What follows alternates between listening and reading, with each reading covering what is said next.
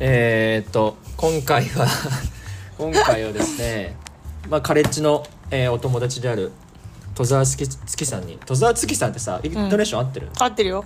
たまに全然違う人いるじゃん実は。あまあまあまあまあそう実は月じゃなくて月でしたみたいなさ。でも周りに言ってはい月さんをお招きしまして。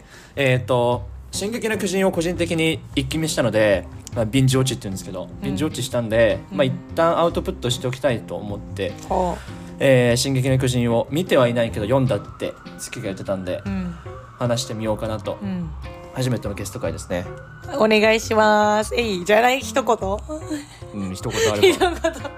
あれカレッジ一緒でしてまさきくんとは。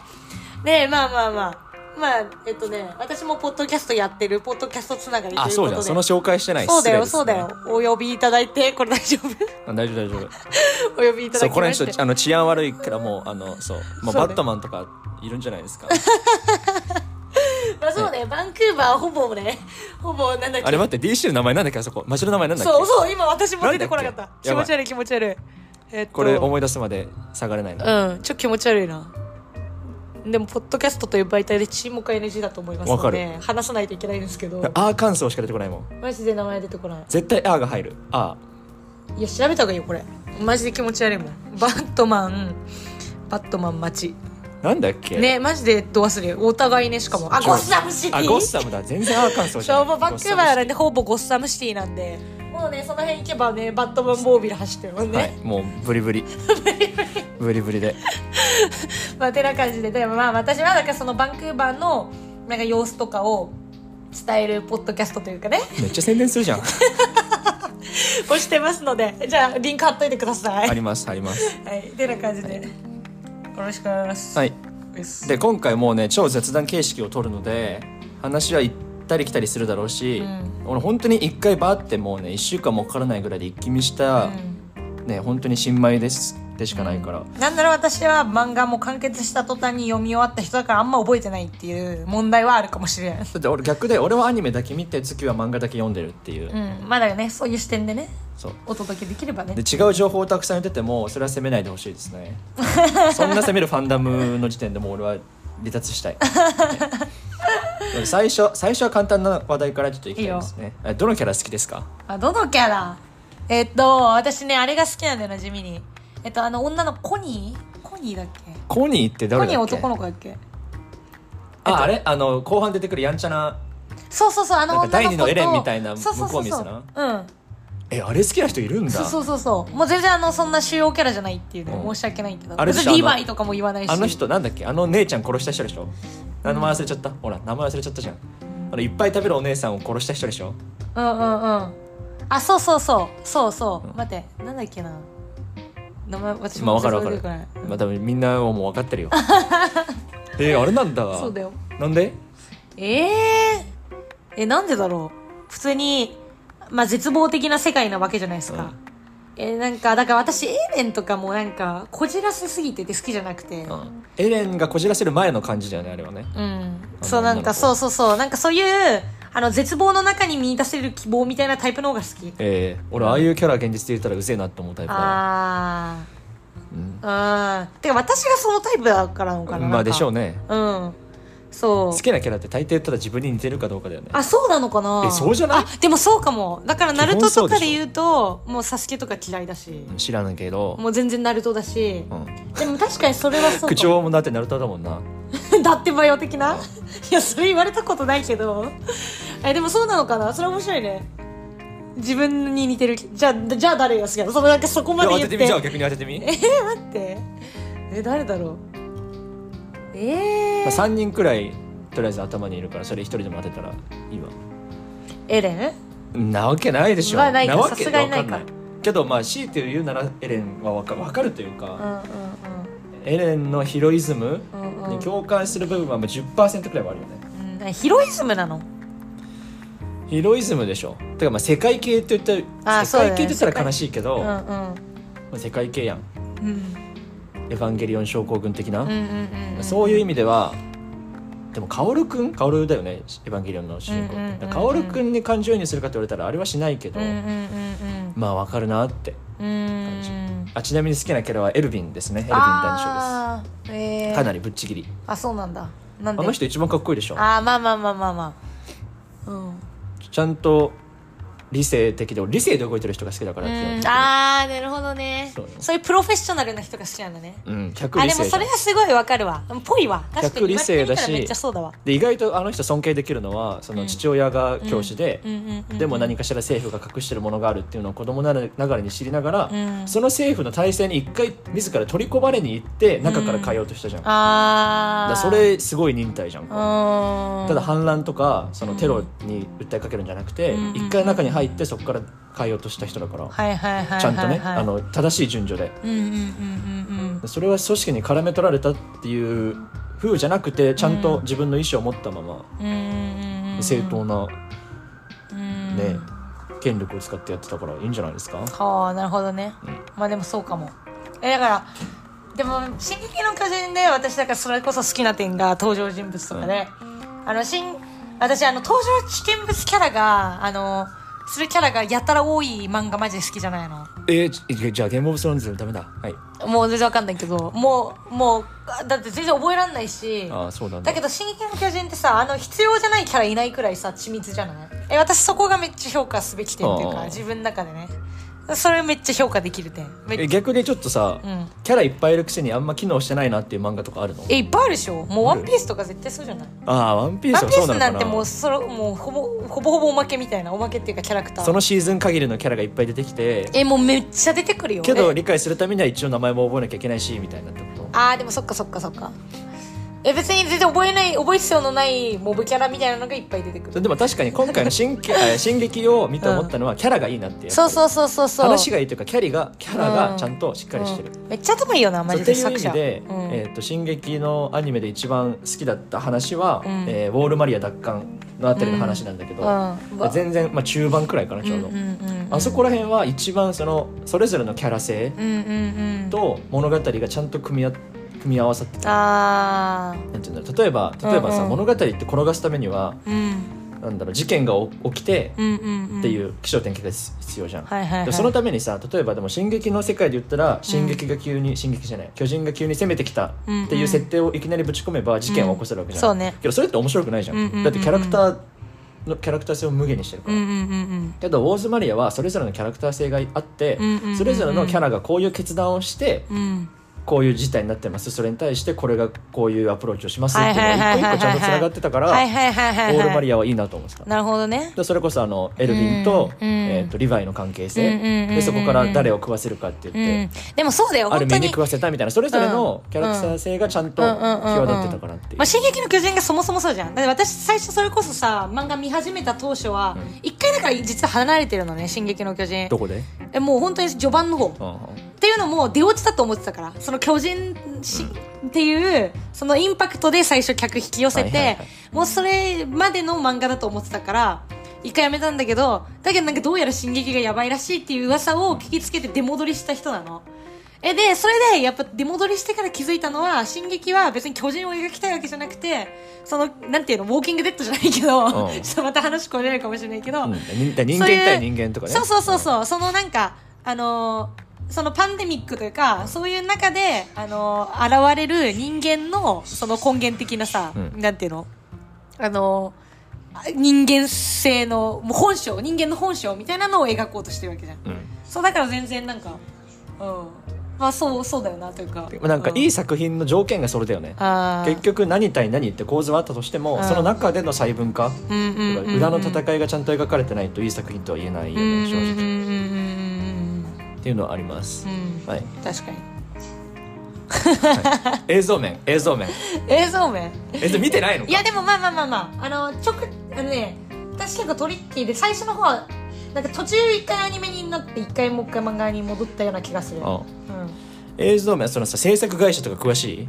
あんまマッパー違う？そうシーズン44期、うんうんうん。アニメってシーズンって呼ぶのか分かんないけど、うん。4期以降はマッパ。それ以前はウィットスタジオってウィットスタジオオってなんだ？マッパーはなんか最えっとね、近さ結構。スパイファミリーをやってたのが、うんうん。ウィットスタジオだって。あそうなんだでマッパはチェンソーマン呪術廻戦、あだよね。うん。マッパさんはもう最近ブイブイはしてるよね。うん俺全く分かんないけど、ね、もう動きがニョロニョロニョロニョロっていうかねドロドロっていうかねベロベロっていうか、ね、あんま違い分かんなかったよ俺シーズン3と4の違いあその情報は見る前に仕入れてたから、うん。ちゃんとシーズン4に入った段階で映像の違い見ようと思ったけど、うんうんあんま分からんなってあー。超大型巨人の,、うん。あの 3D モデリングうん。からの手書きっていうのは分かるけどうんさすがにうん。それ以外あんまアニメっていう言語自体が俺は合わないんだなと思ったけどえでもさそれこそ私さなんか進撃特殊でさなんかアニメ一回行って漫画行ってとかやってるけどさ私基本的にどの漫画も漫画がオリジナルだったら漫画派なのよ圧倒的に。うん。でも進撃に関してはもう本当にさその作者も認めてるくらい絵下手っていうさ、ね。もう有名やん。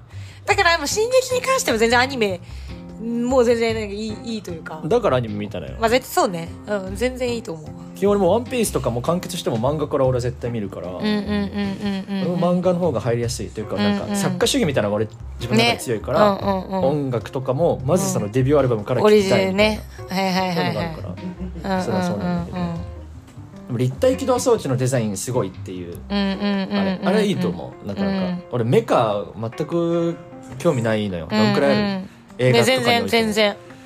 あんまりそういう視点で見ない。さっきちょっと話したバットマンとかもさ、うんうんバットマンの楽しみ方ってさスーツのデザインを見るとかさそうね。バットモービルを見るっていうのが多分オタクの楽しみうんそういうのももあるよね。何にも分かんなくないよね、うん私も全然そっち全じゃそっち派じゃない。よね何でもいいよねあんなの、うんただ黒いバイクなら何でもいいじゃんって感じなんだけど。うんえでも立体起動装置ってそうなんだ。結構成功なあれなの。えちょっと面い白い動きじゃない？だってあーああいう動きをするさ機械あんま見たことなくない？映像といううかその。いやまあ確かにな。確かに発想はいいというか。うん。うん。そうね。それこそ前言ってたみたいなね。なんかスパイダーマンだっけ？そうスパイダーマンっていうただぶら下がるだけのヒーローが生まれたのが画期的だったのように、うん。立体起動装置ってあの動きもうん。結局どう動いてるのかあんま分かんないけどうね、んはい。あれって本当に再現できるのかね？なんかあるじゃん。なんか空想科学読本みたいなさ、あまあなんか。絶対やってそう。多分やってるよ。あれどうなんだろうね多分やってると思う。うん。う んえでも実際あれなんじゃん。オリジナル。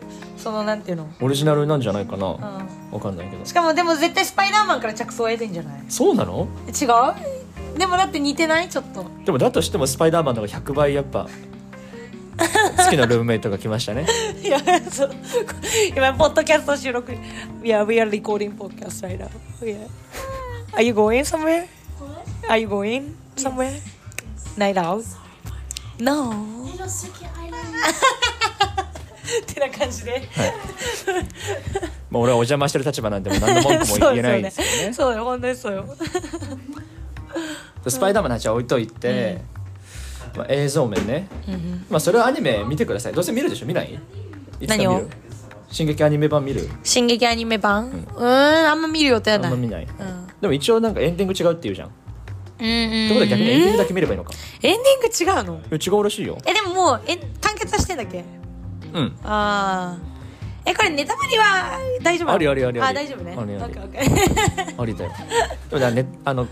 終わり違うって言ったって、うん。ちょっと聞いた話によると、ん。大体言ってることは同じだと、ただうん。描き方が違う、ん伝え方が違うだけで、結果は同じだから、全然、まあ、俺も別に原作も読む必要ないかなって感じあ読むのだるいし。まあ気になってくるけどね違うなんて言われたら。他映像面ね。映像面はもうないかなそれくらいだ。うんうんカード出してくださいよ思いついたらどんどん、だってえ声優文化。あ、まあ、アニメ見てねえのか。ー、声優？声優。うん。声優の日本のアニメ声優もう苦手すぎて本当に。うん。誰が誰だか分かんない。聞き分けができなくて。なあの鼻につくような感じが苦手ってこと？うーんまあ。あでも声優問題とかってそれででもさ日本ってそれこそ面白い文化がない？その声優がもうアイドル化してたりさ。まあ確かにそうね。そうそう結構それって特有日本特有じゃないって思うんだよね、うんとめっちゃえだから結構面白い文化だなって私的には思うけどね。これさアニメ全く分かんないんだけどさ、うん。アメリカのアニメってさ、うんうん。先に声取るじゃん。え？そうだよ。先に声そうなんだ。まあ、そのえっ、とあれはラフ画とかはできてるよな。大体の 3DCG とかできてるけど、完成はまだしてないの映像は、はいはいはい。先に声取ってそれに合わせて映像をちゃんと対応させていくって感じなんだけど、日本って基本逆じゃない？もちろんいろんな方法があるだろうけえど私そっちの以外の方法知らんかった。そんな先にそうよ。はあ。声の場合が多い。うん。だからなんかそのディズニーとかも声とあ口が完璧に合ってるのはそういうことよ。えー。先に声を取ってるからうん。口が合わせられるはいはいはいはいはい。なるほどね。えー、面白らそういうのもあって、アメリカとかだとハリウッドのアニメ作品とかだと、声優って職業よりも普通の俳優さんとかの方が声優としてはああ幅を利かせてるじゃん、だよね。多分さ声優ってなんかなくない？こっちあんのかな？あるある。っていうレベルじゃない？あるけどうん。そう。でもほんとにそのレベルだよね。小さい作品をただやるっていうボイスアクターで、うん。アクターがあってこその、うん。私はちなみに声だけやりますって感じだから、うん。声優さんっていう職業そう本当に独立した日ね、なんか特殊特殊というか、それ苦手。俺パプリカって映画あるじゃん日本の、あれ名作って言われてるでしょ、俺あれ声を聞き分けができなさすぎて。え誰と誰の？全員。え？ー、で結局これ誰が喋ってるのか分かんないまま終わっちゃった映画なんでええそそんな体験はしたたことない本当。映像を見るしかなかったのよ。あー。誰が何を喋ってるのか分かんなかったから。ああええ。そういうのあるんですね。あー。あるんですよ。次何もういきなり次からさ何がいい？トピック。トピック、まあ、メモをそのまま読み上げると「うん。無垢の巨人貴公子はなぜ醜いデザインなのか」っていう。ああなんかあります？意見。えてかその見解を聞きたい。あんまない、うーんであんま正直なんか無垢の巨人と貴公子の違いも忘れちゃった。うんうんうん。ねどんなんだっけ？単純に言えば人類の人類の醜さを表しているみたいなそんな安いっぽい答えは出せるだろうけど、うーん。でもなんどういう意図でああいう風にしたんだろうってう。いう、ーん。いやー確かにな。超大型巨人はねある程度人体模型的なうん。キモいけどうん。筋肉むき出しで、でもなんか言うてしまえばあれってさなんかさちょっと良くないけどさなんかうん奇形児というかさ、そうそれバリバリあるよね。なんか良くなくないって私思っちゃうんだよね、う。ん、普通になんかのそれをさそういういかがわしいかがわしいっていうかまあ悪の気持ち悪いものとして描いてしまってるのってなんかあんま良くないなっていう、うん。えうんなんか本当にだからそういう根源的な不快感はあるだから根源的な不快感を目指してんじゃない？根源的な不快感を抱いてる時点で俺たちの負けじゃないじゃん。えじゃあ私はなんていうの？そのなんていうの？そのあれと同じだよほら。えっと、ほら。うん。えっと白雪姫実写版やるじゃないですか、うんうん。それで7人の小人？うんがなぜ小人のである必要があるのかっていう議論と同じじゃん。えー、小人は実は小人である必要ないんじゃないかって物語の上でうんうんうんうんうんそれと同じじゃない？奇形児は奇形であ間違えた。貴公子は貴公する？いや貴公動きはそうだけどさ、うん。なんで醜いルックスにする必要があるのかって言われたらさうん。多分答えられる人いなくない？あんまり、うん。いや確かにな。これ伊勢山さんに聞いてみたいね。保存しと こう。こんなんでよこれうん。伊沢さんに聞いてほしいね。でいいの送っちゃってそのトピック。いやいいよ。全然いいよ。もうほんで答え出ない。うん。答え出すことがあれうん。目標じゃないから、うん。えーあとはでこれもいきなりちょっとなんかうん。コアだけどな、うんえーライナーとベルトルト。うんうんうんえっ、とマーレ側で実はうん。うん最初から潜伏してた、そうね。あの二人、うん。えー兄と一緒にね。はいはいはい。あちなみに俺兄大好きですね、うんうんうんうんあの人はいいキャラ、うんうんうんうん。人造人間18号見あるよねあーわかる。そう言われるとなんかすごい簡単に解説されいちゃうけど、やいいいいね。完璧に18号だったあれは。あでソライナとベルトルトは宗教2世としての葛藤があるんじゃないかっていう見方、どういうこと？宗教2世ってあれってそのうん国とか親からさ、ああでもそうだね。相手に一的な、うん。そのいやあれって宗間違いない教対立でもあ間違いない。るから、はいはいはいはい。それに対してあそういうことね。宗教いやこっちが正直正しいと思うんだけど、うん。でもいやマジでアイデンティティククライシスの何者でもないあそうそうそううう。ん正直その、えー、とライナーがさ、うん。すごいなんか双極性障害じゃないけどアイデンティティ2つになっちゃうシーンいっぱいあるじゃん、あれはちょっとなんかダセえなと思ったけどね。あからさまえなんで？あからさますぎるだろうと思ってえでもさでもでもそんくらいの重圧のあるさ本当にそんじょそこらの別にさあれじゃないじゃん。なんかカジュアルなさ大問題ではないじゃん、うん。もう国と国のそのあれをかけたさ。そうだね。だからあんくらいになるのは全然なんか、なるほどね。ナチュラルっていうか私はしっくりきたけどね。俺個人的に全部口で説明する作品が嫌いだからあーなるほどね。それがそう。ああ黙っていやだから違うよ。そこは多分画力がないから書けなかったじゃん。わかんないけど感情それとかね。がそうそう別に画力あったらその書けただろうけどその感情をさ、だからだから言葉で説明するしかなかったじゃんそれはわまあそれはかんないけどね、いいですよ、うん。全然。その点で俺が別に減点することはない。そういう作品なんだけど。じゃあ宗教二世観うんうんね、うんうんうんうん。いやだからすごい問題を書いてるよねなんかね、うん。宗教二世います？あなたとかそうですか？実は。いや全然。いやこれ本人だったらまずいなと思って いや全然全然。今まずくはないけど私はそんなそんななんか大きなものに板挟みにされた経験はないまあでもアイデンティティクライシスで言うとまあまあ日本と、まあ、カナダにいるわ私たちってことじゃない？全然違くない？それジュアルなもんだけどうんでもアイデンティティクライシスで言うとそうじゃない？俺日本人のアイデンティティがあんまないからな。ああえないのこっちでなんかちょっとそれかもしれないけどアイデンティティクライシスみたいなさ。あんまりないな。うんえホームシックなかった？ホームシックって私さそのアイデンホームシックというかただのシックならあったけどね。うんアイデンティティ、うん。うんアイデンティティクライシス。うん。アイデンティティってさ与えられるものじゃなくて、うん。選び取るものじゃないですかまず、うん。っていう時点でうん。なんか無の状態から始まって、うんうんうん。好きな時に1個取ればいいだけだからなんかあんまそれがぶつかることない。だってバカじゃん。自分から取ったくせにさ手元でいっぱいになっちゃうことはないかなって俺は思う。うん。俺の場合ねうん、え別に手元でいっぱいになるとかじゃなくてさ自分って何者なんだろうっていう迷子の状態を私は。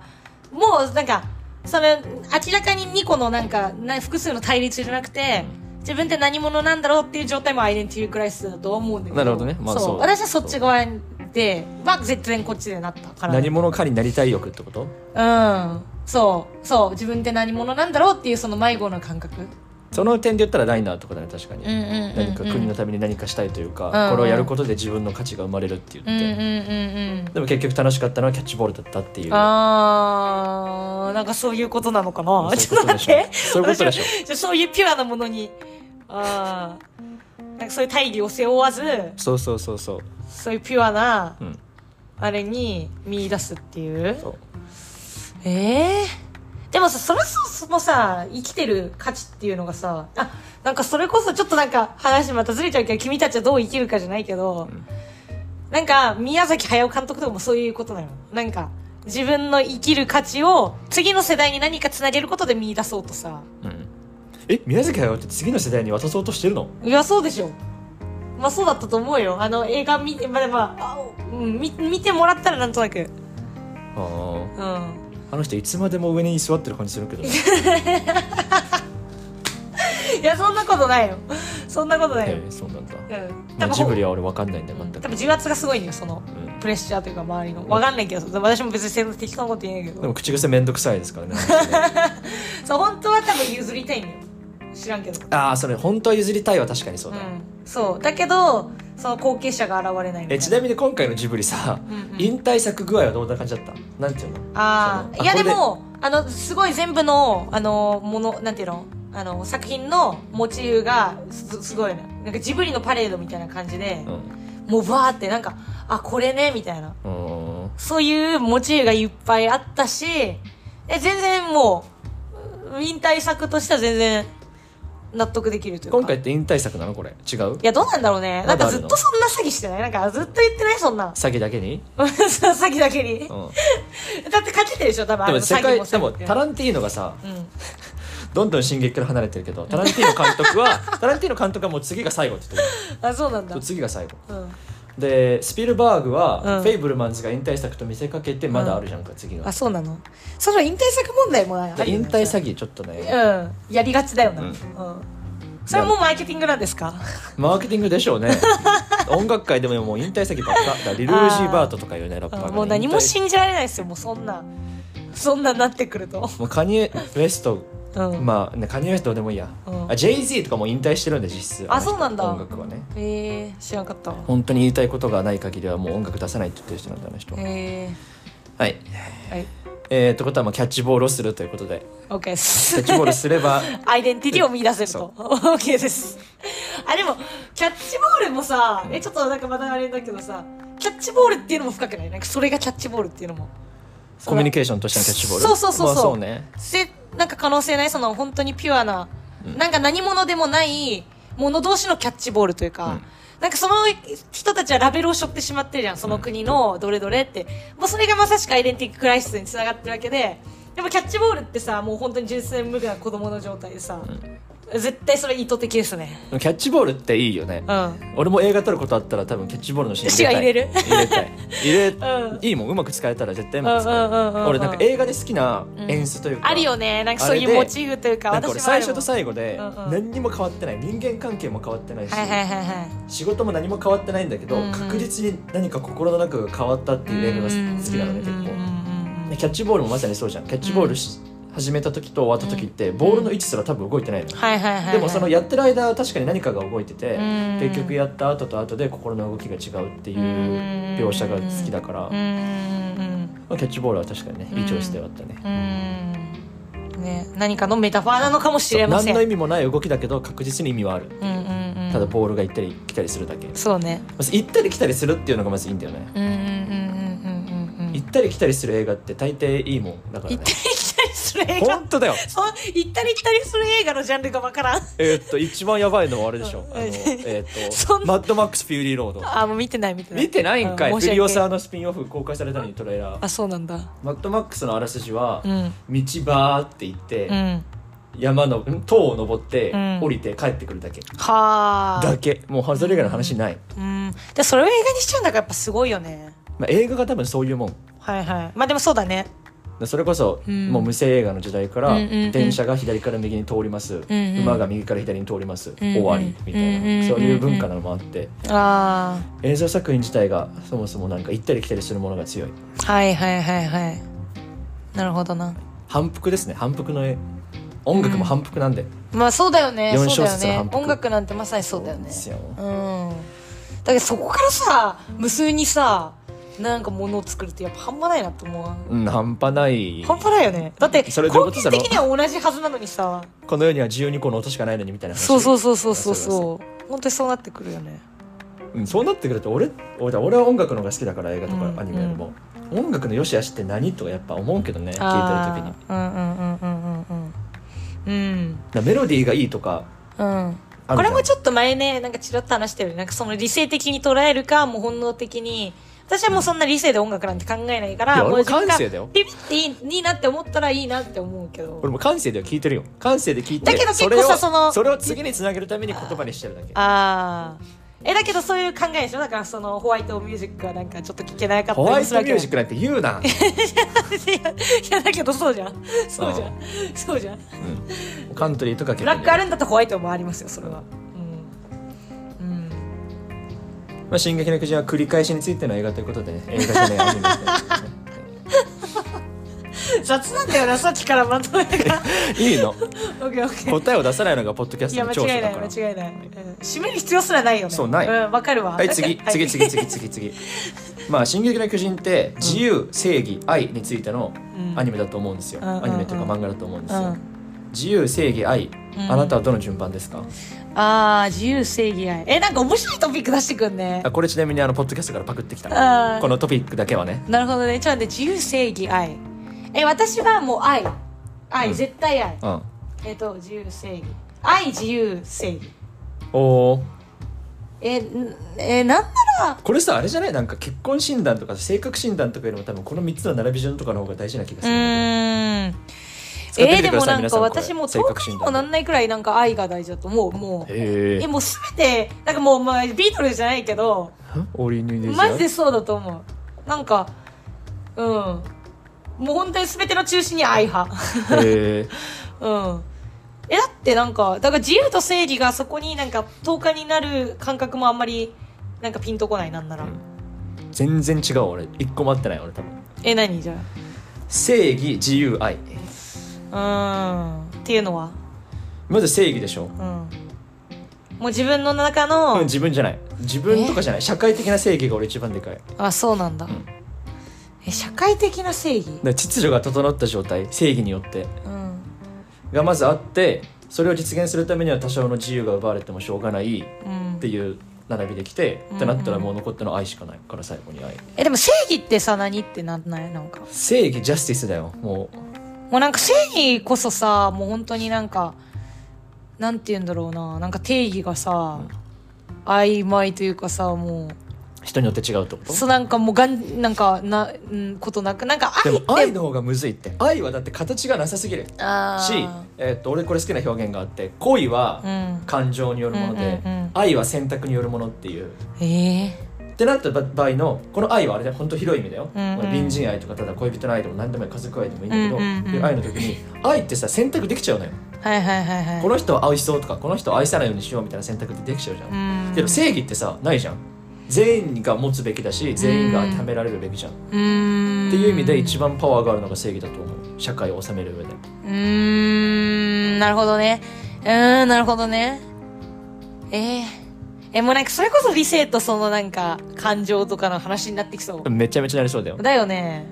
もう愛なんて社めちゃくちゃ。会を成り立たせるのは感情か理性かみたいな話うん。だよねだよね。うーん。もうなんか ENFP みたいな。なんかうんでもそれよりなんか効果的だと思う。正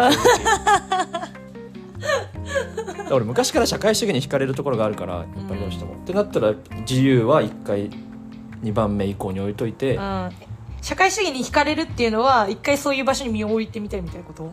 うん全然ありだと思う。っていうか違う、へあだっていやこれこんな話はしたくないけどさリベラルってだって突き詰めたら社会主義なわけじゃんか、っていう話。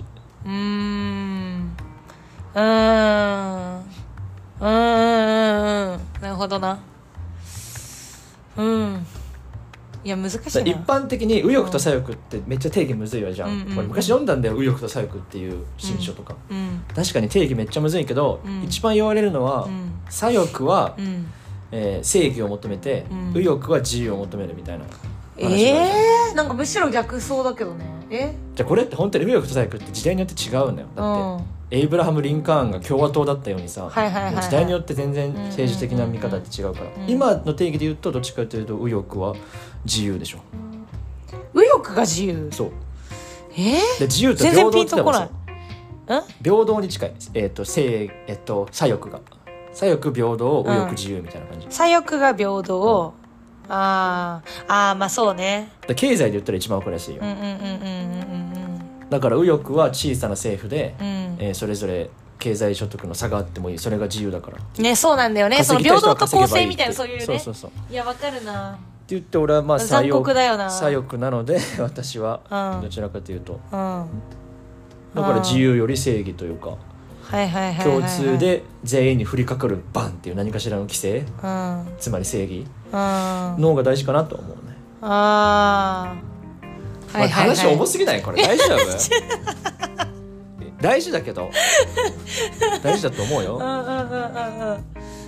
えー、でもさでもそれこそさ愛とかもさえだからさそれ私ヴィンランドサーガとかさちょっとまたずれちゃうけど、ヴィンランドサーガでもなんかこういうコンセプトあったんだけどなんかそれもなんかまた面白いのよ。なんか宗教の話だったりするんだけどヴィンランドサーガでは愛をその平等にみんなに振り与えられる。だから雨みたいな。愛が？そう、ん。確かに。そこの転換がある作品めっちゃ面白そうだな。うんうん。愛愛雨なんだって。確かに。それ面白そう。えでもすなんだビンランド・スミスなんだっけ？ビンランドサーガ何サーガ、ん。はい、えでもそれアニメ？アニメ？ああなたの正義は？だからその転換面白くない？だから、うん。俺はその正義がうん。雨として降りかかるものだと思ってるわけで、ん。でもその作品によると、うん。愛こそが全員に降りかかるものってことでしょ？そうそうだからそれをどう捉えるかっていう。面白い面白い。だ例えば、バービー映画バービーとかもさ、うんうん。あれって結局現実社会の反転なわけじゃん。はいはいはい。男女の役割。そうね。それみたいに現実社会というか誰かの心情の逆転を作品で描くと、うん。すっごい注意喚起できるから、うんそういう意味ではその作品はちょっとうん。面白そう、うん。いやみんなさが好きだと思ああ、うん。まあ見るとはちょっと言えないかな。わかんない。そんなそんな時間あるかわかんない。け ううん。どちなみにまあ「進撃の巨人」はこの自由正義愛のすれ違いじゃないですか、それぞれ、えーうん。求めてるものが違うというか、うんうんまあ、愛は後半になって出てくるだけだけど。愛は逆に誰？その。最後でしょユミルーが出てきたらへんでさ。あーそっかそっか。でそこでなんかミカサがどうみたいな。うーんちっちゃな愛だよ、うんであの世界では愛はあんまり尊重されてないよね。えー、なんかさ私だから愛が世界を救う系の映画とかが好きなのよ。それこそ。結局は愛っていう映画が好きなの。だからインターステラーとかまさにそうじゃん、じゃああれは。あ何みたいな。なんかさそうえだから私はそこに答えを見出したいわけ。もうこの世界がなんか矛盾だらけだからこそもうどこに行き場を求めるかってもう愛でしかないの。わかる？うん。まあ綺麗な考え方だと思う。そうそうそう。だからめちゃくちゃインターステラーめっちゃ好きだしあと他になんか忘れなんか忘れたけどうん。インターステラーノーランの作品の中でね異端だからねあの作品は。あそう。あのエンディングが。あそうなんだ。ノーランって愛描いたことないじゃん一回。あーまあの確かに瞬間だけあのエンディングだけ初めて愛についてくれた、うんうんうんうんうんうんうん。そっかそう言われてみたらね。うん、うん、これみんなに聞いてみたいねそれぞれ。自由正義愛、いや俺面白いよ。どの順番ですか。非常に面白い、ね。うん。喧嘩の種にもなりかねないけどね。私でも並列とすらも思わないもんかなんかしっくりこないっていうかそもそもが。の愛がもう飛び抜けてるうんもうもうもうへもーはい次、ううんおいっす。えーどうしようでも思うな。次ちょっといきなり重いというか、うん。これは本当にアンカンフォトボーだったら全部するあ全然全然。いやどっちかって俺が NG ないんで。俺がアンカンフォトボーだから うんうん。あんまり全部ちょっと具体的な話はしたくないけど、うん。ご時世的にね、うんうん。というのは、まあ、エルディア人、うんうんうん。えーなエレンたち、はいはいはい。エレン・アルミンたちが、うん。えーまずこれがユダヤ人のメタファーであることはもうお気づきの通りで、うんうんでなるほどじゃあこれは民族、うんうんえうんうん。うんー虐殺のい話だと。や本当にそうね。けど俺調べてて面白いと思ったのは、うん。逆の見方もできると、っうんうん。ていうのをうんいやでもそんなもんよ本当に。ほんまにそっていうのも、うん。えー、とって考えれば、うん。エルディア人、ううんまあ、エレンっていうとエレンは中途半端な立場にいるから言うんだけど、うんうんアルミンたちうんうんは、えーそれこそリベラル派の考えを尊重してるというか、うんうんうんと見せかけてエレンは実はアメリカの保守層にも支持されているっていうう、ん。意見もあるらしくてうん。それで考えてみると確かにエレンのあの地ならしなんだっけ、はいはい地ならしだ地なったっけらし地ならしでまた自分たちの権力をこう広げていく、うんうんうん。あの様子が、うん。メイクアメリカグレートアゲインに似ているっていう、ああはいはいはいはいはい。そういう逆の見方？なんだっけ？マニフェストみたいな。なんだっけ？なんたらマニフェスト。何それ？忘れた。トランピズムじゃなくて？明白なななんたらじゃないの。俺もう忘れた。ちょっとフォーゲー何それさ通中小マガマガね、うんはいはい。MAGA うん。赤いキャップ、うんうん。まあ、季節したあの巨人も赤ですけど、うんうん。で赤の侵略なんですよね、うんうんうんうん。そこ面白いよね。それ作品としてめっちゃうまくできてるとう。思ん。うん。おいで。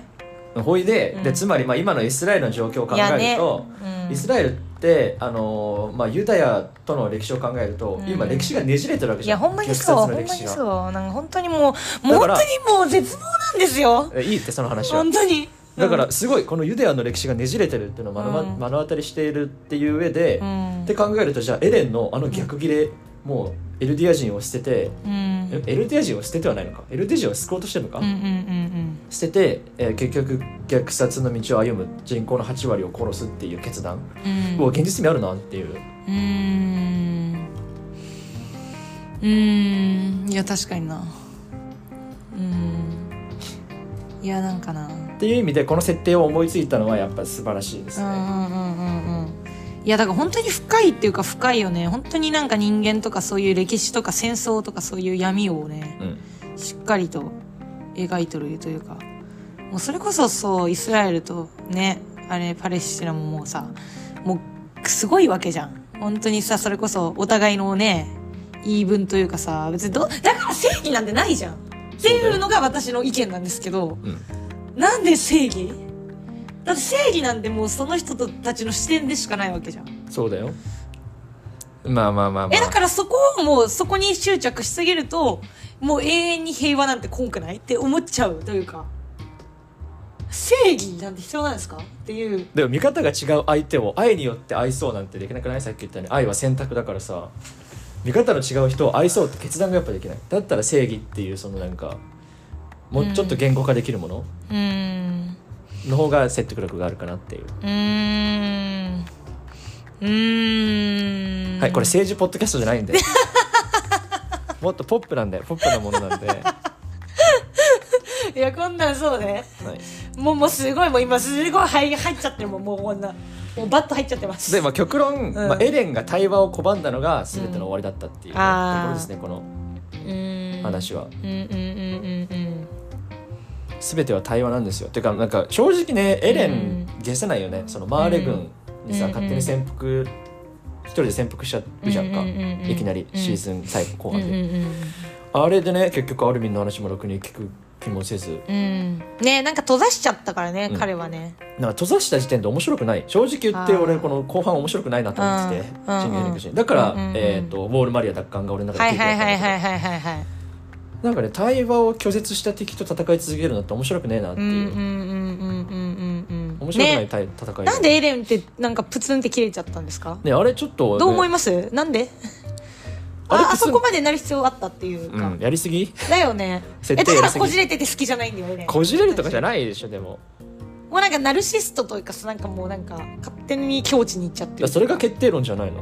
あー。ある意味。だもうこれは決定論で変えられないからって気づいたうん人物なわけじゃんあの世界で。うんだからねもうちょっとあの腹違いのお兄さん名前忘れちゃった、うんとかも気づいてたのかしらも知らない。ちょっとそこら辺の詳しい設定は分かんないけど、うん。でもエレンはあの時点でもう、えー何回やってもこの人,、えー、とこういう人類の歴史、うん。まあ、変わんないからとりあえず8割殺すしかないっていう結論に至ったわけで。うんそっか。じゃあまあしょうがない。神のポジションに行っちゃったからもう関係ないんじゃない？あーまあそっかかそっかそっか。もうそっか、私たちの視点から語っていい話ではない。そうそうそう。だからある時点でエレンが神になっちゃったから、うん。アルミン対神になって、あなんかもうね一方的になっちゃったよねーうん全てが、うんうんうんうんうん。そうね。確かに。正直言って後半なんかユミルとうん。その王とうん。ミカサとエレンのなんか愛とか言い始めて、ううんわなんか全部一気に畳みかけてきたっていうなんか、うん。それも正直あった、俺逆に次と逆かもしれなくて、うん。愛で全てを解決するようとする作品があんま好きじゃないから。ああそんなうまくいくかって感じ。いやーでもさえでもそうなんだよ。そう本当にそんなうまくいくはずないんだよ。えだけど実際世界ってめっちゃシンプルだと思いたいというかさ。思いたいだけじゃんえだけどさそういうふうにみんな考えられればって思っちゃわない？まわ、あね。かる？それこそさそのさお偉い方なんかすごいやって争われてるけど。ね対話よ対話。えそうそうそう。なんかもっとシンプルなはずなのになっていうふうなのが私の意見だから。うん。うん。うん。ね。難しいな。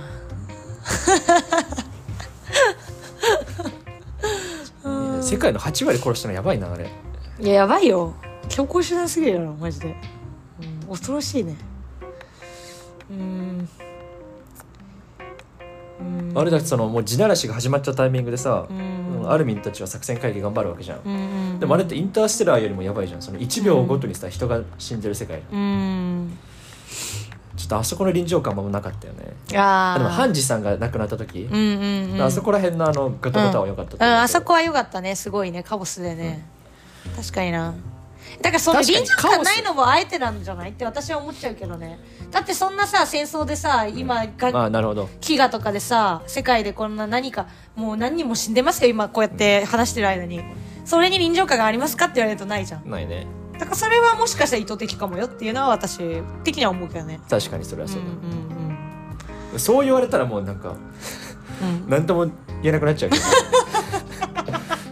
まあそれはそういうもんだけど批評とかって。うん。うん。うん。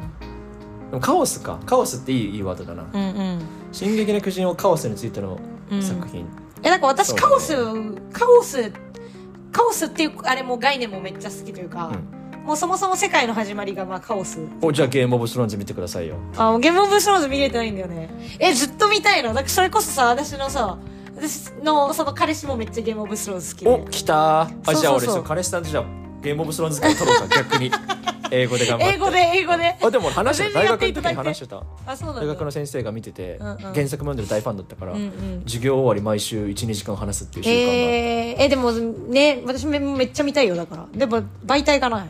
で UNEXT あ UNEXT UNEXT やる入るか。本当にもうね、うんだって磯山さんももう公言してるじゃん、うん。ゲームオブスローンズとうん。日本の、えー漫画のいいところ取りをしたのが「進撃の巨あ人」です。そうなんだそうだよ。へえ進撃間違えた。ゲームオブスローンズは逆なんだよ。先に人間の対立があって、うんうんうんうん。後からモンスターが攻めてくるみたいな。はあ。でその逆なのね、うんうんうん。でもそれだとあまりにも難しいから、うんうんうんえー日本のテイストを取り入れながら、うんうんうんうんうん。先にまず巨人が襲ってきて、うん。で後半どんどん政治対立になっていくへえでもさっき言ってたじゃんキャラクター多いの苦手って。うんうんうん。まあ200人くらいは出てくるからああちょっとそんないらないな。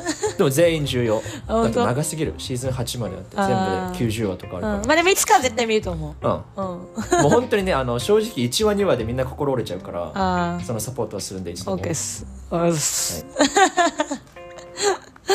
うん 対話の重要性俺はそれでまとめたかった。うん結局。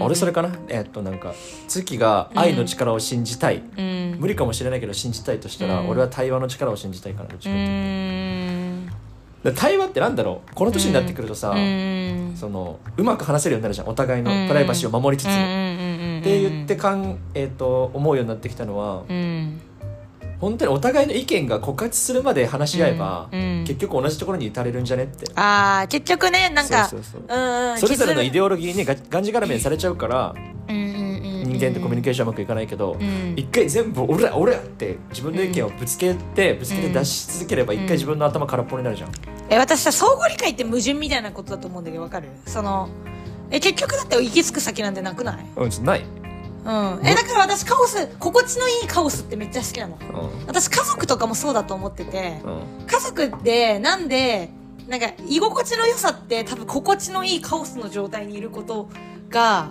なんか居心地のいい状態だと思うというか、なんか別にカオスでもいいなって思える空間にいることとか。わかる、そう。うーん。なんて言うんだろうな。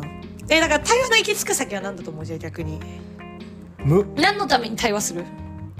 無それ待って俺が今言ったさ、うん。そのお互いの意見を全部空っぽになるまで言うっていうのはちょっとまあレアタイプよ、うんうんうん。でそんなことあんまないから日常うん生それ以外の対話？うん。うんそれ以外の対話はお互いの価値観の教え合いでしかない。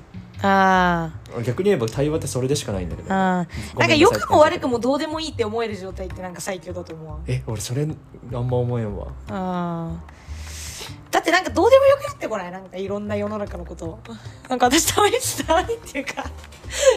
なんかさだって別になんか考えても考えても何も別にさ結局正解なんて別に出ないしさ、うん、うんで対対話なんてさまあもちろん私も対話も大事だと思うけどでもその対話の重要性ってさ、まあ、相互理解だとはいえさうん。でも徹底的にさ知り合って同じどうしもう同じになることなんて不可能でさ、そうなってくると対話ですら無対話すら無意味じゃん。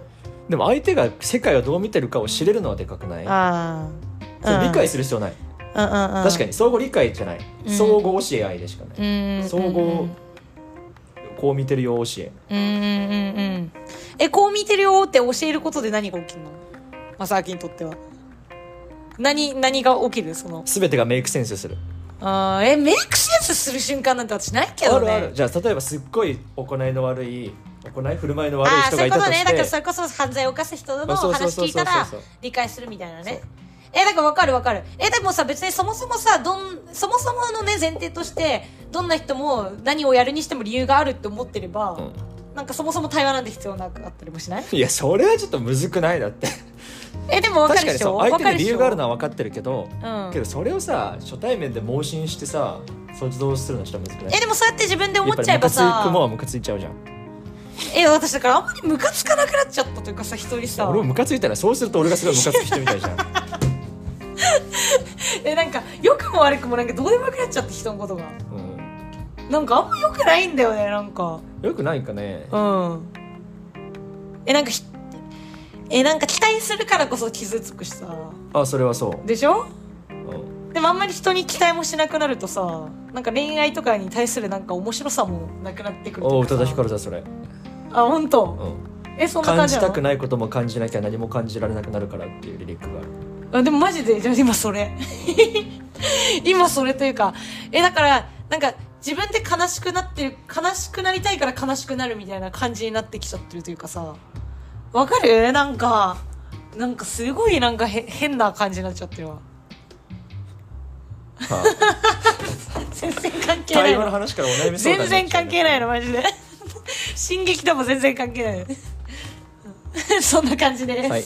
一応俺がカードを用意して、それが全部かな、うん。対話の重要性っていうので終わり、うんうんうん。まあ一応その伏線っていうものについての話はできるけど。あああのえ何？伏線っていうそういう概念について？そうそうそう。進撃の伏線じゃなくて伏線っていうものについての話。あオッケーオッケーオッケー。だって俺進撃の伏線とかどうでもいいもん。うんうんうんうん。別に気づかんし。うんうん。いや伏線って人生だなって思っちゃうね。おーいまたそういうところから入るのかよ。まあいいよ先いいよ。はい。何？どういやちょっと入りちゃいました今いいよいいよ。今ちょっと言ってみたかっただけだけど。えでもさなんか伏線って私概念もさなんかあんまりピンとこないっちゃあピンとこないっていうかそうそうそうさわかる？そうよ。全部伏線やん。だ俺は本当にここに伏線大好きマンを用意したかったただああでそれをずっとあのこき下ろしたかったけどいないから。えでもわかるっしょ？なんか、うん。そんなこと言ったら全部伏線じゃんっていそう。えそう。マジでそう。えそれって普段からそういうものを意識してないからそうなってるだけだよって感じじゃない、うんだから映画とかだって私たちなんてさ全部伏線だと思って見るじゃん。わかるっしょ、そう全てのことにメッセージがあるからそういう風に監督が撮ってるわけじゃん、だから全てのことがメッセージなわけ。もうあのマストやユミじゃないけど。もうもう全てのことはまあメッセージなわけ。よでもマジでそうで。そうよ。あそれマジそれをいやわ言おうと思った。かるっしょ、うん、ああだ。それはから同じ歯集まっちゃった？人生にうんおけるじゃあその伏線とは人生っていうのに言うとすれば、うん。人生なんてなんだろうこの世はさ時間が一方向にしか流れてないじゃん、うんうんうんうんまあ、西洋的な価値観だと左から右にしか流れてないじゃん、うんうんうんうん。ってなったらさその中の伏線って伏線とは呼ばないでさ原因と結果でしかない、あー。ああでもわかるかも。だから。ら原因があって結果があるだけ。だ余計これで俺のこの自由意志がなくて決定論なんだこの世はっていう意見が補強されたけど、うんええ伏線ってある意味さ原因と結果の言い換えでしかないよね多分。原原因探しゲームが伏線探しってことでしょ？ああでもそうだね。ででもなんかさ原因と結果って言っちゃうとなんかさすごいさあの一個と一個って感じだけど伏線って言ったらさ、その原因と結果がなんかいっぱいあるみたいななんかわかる？え原因と結果がいっぱいあって違う原因と結果がいっぱいあるっていう意味で同じじゃないの？あーまあまあまあ一緒か。同じでしょそうかつそのじゃあ芸術における伏線もそう。うんうんうん、うん、チェーホフの銃っていう言葉。あ知らない。これ演劇用語なんだけど、うんうんうん。第1幕演劇においてね、はいはい。第1幕で弾の込められた銃がうん。用意された場合、ん。第3幕までにその銃を発砲させられな、んしなければいけないっていう。演劇界の掟。へえそれ伏線ってことじゃん。でそうだね。実際伏線の一種っていうふうに認識されてるんだけど、うんうん。チェーホフさんが名付けたからチェーホフの銃って言われるんだけど、うんうんっうんうんうん。ていうように確かに芸術特にアニメにおいてはさ、うん。アニメって一から意図的に全てを書いてるわけじゃん。か、うんそうだよね。って偶然がありえないから。いや本当にそう。うん。だから、うん、それで伏線って言うてそれを楽しめって言われてもなと思っちゃう、うんうん。うざいよね正直ね。伏線伏線って言う,、うん。うざいって言っちゃったうんでもまあ分からんくはない。分からんくはない。で監督とかの立場に立ってみれば全てに意味があるのはそれはそう、うん、うん、いやそうだよね。もう撮り方とかもライティングとかも分かんないけどさ、それとまあそれはまあ映画とかの話になってくるかもしれないけどさ。まあ同じよそう同じ同じ、うん。そうあのネットフリックス配信された「終わらない週末」って見ました？見てない。今結構日本でも確かランキング1位だった気がするんだけど。うんうんうん。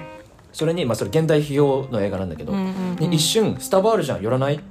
ブーンって言って次のカットでスタバ持ってるっていうもうほんと3秒くらいスタバが映るシーンがあるの、うんうんうんでそれレビュー読んだらこれはスタバへの資本主義のどうたらどうたらの批判だみたいなのがあって、うん。うんいや3秒で、うん。3秒かつカット2つだよ。うん。でそれがそうなんだみたいな。でも意図的にスタバのカップを映してはいるのね確かに、うんうんうんうんスタバのロゴをね。はいはいはいはい。っていう意味でそれってさ監督は意図があってスタバのロゴを映してるわけじゃん、うんうんうんうんそれ以上のセリフは言わないけど、うんスタバ寄ろしか言ってない、うん。でロゴを映すだけ、うんでそれに意図があるわけじゃんか、はいはいはいはいそれも伏線とかなのかなって感じあー。ね。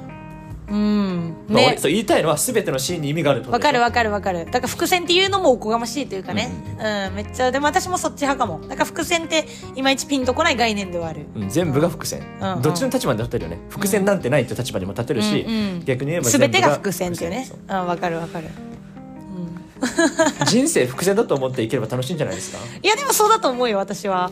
それこそいろんなところにメッセージがあってどこをピックアップするかっていう、だからどの伏線を取る取るかってことだからこの後後帰り道ゴミ拾いして帰った時にうん。それが伏線となって、うん。明日いいことがあるかもしれないね。そうそうそうそうそうそうそうそうそう本当に？うん、とかえでもでもマジでそうじゃない？だってまあそんななんかちちっちゃいことだとなんか分かりづらいけどさそれこそさそのなんか、まあ、今後の何をさどこの就職するかとかで何も人生変わってくるわけじゃん。もうそんな伏線でしかなくて。で今はこの会話が伏線となって 将来の就職先が変わってくるっていう、いやかもしれないね、いや人生は伏線です。うん、おーがんじがらめだな伏線で。いやでもだからこそねい一挙一挙手一投足そうなんか大愛を持って行動していきましょうと、あー。うん、愛と情熱を持って愛ね。俺正義を持ってたけどね。正義と情熱を持って。うん素晴らしいです。54分。おー結構まあまあ喋ったんじゃない？まあまあどころじゃない。まあまあ、うん。かなりでしょう。ん。満足です。本当？はい、うん。こんな締めでいいんですか？いいですよ。あありがとうございました。ありがとうございました。待って本当にいいの？いや私は大丈夫。ですよまあまた機会があれば。よろしくお願いします、